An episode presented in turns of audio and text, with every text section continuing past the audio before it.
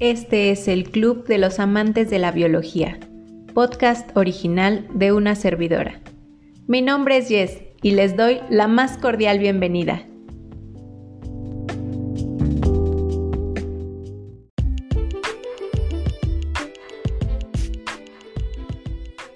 El día de hoy responderemos algunas preguntas que giran en torno al funcionamiento del cuerpo humano. Quédate, no te vayas.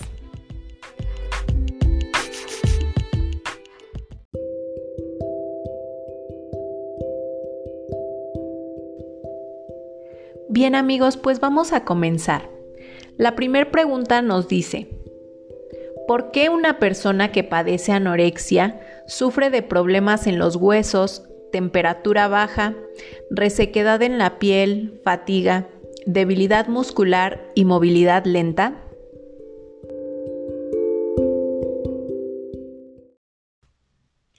Anteriormente comentábamos que las células son el elemento más pequeño que conforma un organismo, plantas, animales, seres vivos. Bueno, pues estas células tienen en su estructura organelos encargados de cumplir con distintas funciones.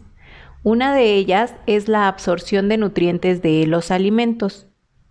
Una vez que las células absorben dichos nutrientes, se encargan de convertirlos para obtener energía y demás funciones vitales. En el caso de la anorexia, las consecuencias que la enfermedad trae consigo son con relación a la alimentación de estas personas. Se caracteriza por la restricción intermitente o constante del consumo calórico.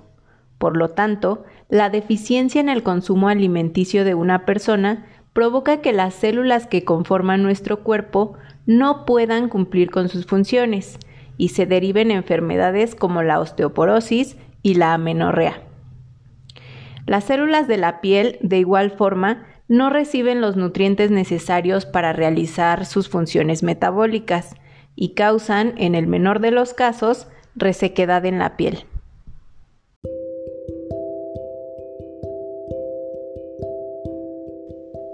¿Por qué una persona, específicamente un atleta de alto rendimiento, puede soportar pesos mayores, hacer ejercicio constante, seguir dietas especiales, tomar diferentes suplementos alimenticios, tiene mayor movilidad y agilidad física?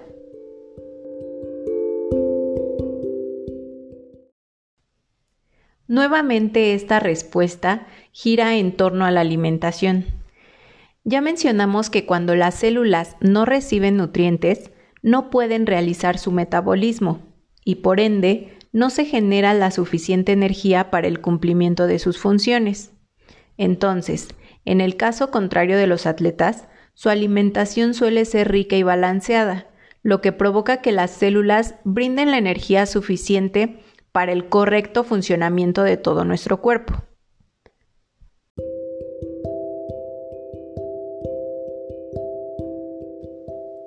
¿Por qué al sufrir un accidente una persona puede perder la movilidad de las extremidades inferiores o la sensibilidad en alguna parte del cuerpo?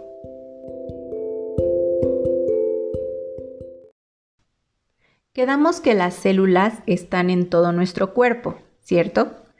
Bueno, en el caso del cerebro, también está conformado por células. Comúnmente las conocemos como neuronas y también están las células gliales. Las neuronas se encargan de procesar y transmitir información a través de todo el sistema nervioso. Entonces, cuando una de nuestras extremidades sufre una lesión o se atrofia, la información que pasa de una neurona a otra es interrumpida, ocasionando la pérdida de las funciones fisiológicas e incluso psicológicas de nuestro cuerpo.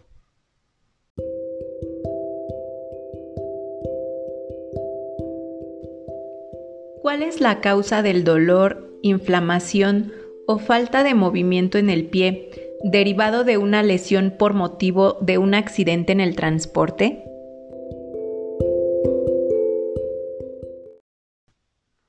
Cuando esto sucede, regularmente hay una lesión en los tejidos nerviosos, los cuales participan en la detección de estímulos, en este caso el dolor. El procesamiento y transmisión de información que el cuerpo genera durante una situación como esta implica nuevamente dos tipos de células, las neuronas y las glías, las cuales, como ya mencionamos, generan señales eléctricas llamadas impulsos nerviosos, que permiten a las mismas transmitir información tanto al cerebro como al sistema nervioso. Cuando esta información no llega a ninguno de estos dos lugares, las funciones del cuerpo se ven afectadas de forma física o psicológica.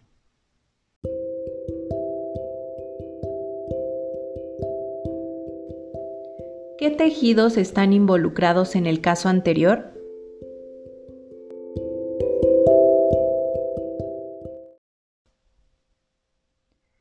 Los tejidos involucrados resultan ser los tejidos nerviosos, que son los encargados de la detección de estímulos como el dolor, inflamación o falta de movimiento.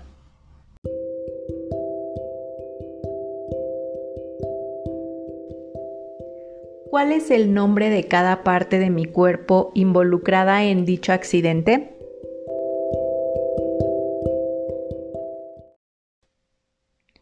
Músculo, tendones y articulación, en este caso el tobillo.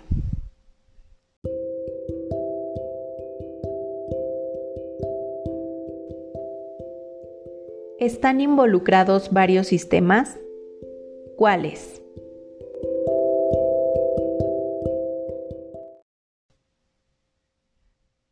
En este caso, eh, estarían involucrados el sistema muscular y el sistema nervioso.